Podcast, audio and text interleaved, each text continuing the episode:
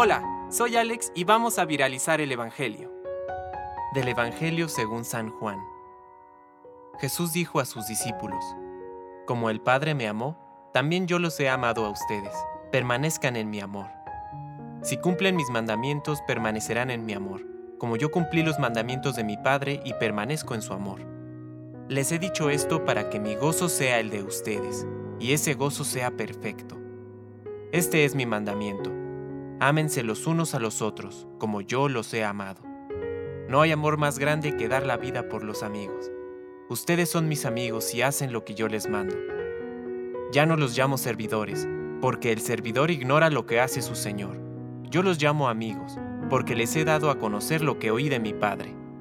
No son ustedes los que me eligieron a mí, sino yo el que los elegí a ustedes, y los designé para que vayan y den fruto, y ese fruto sea duradero.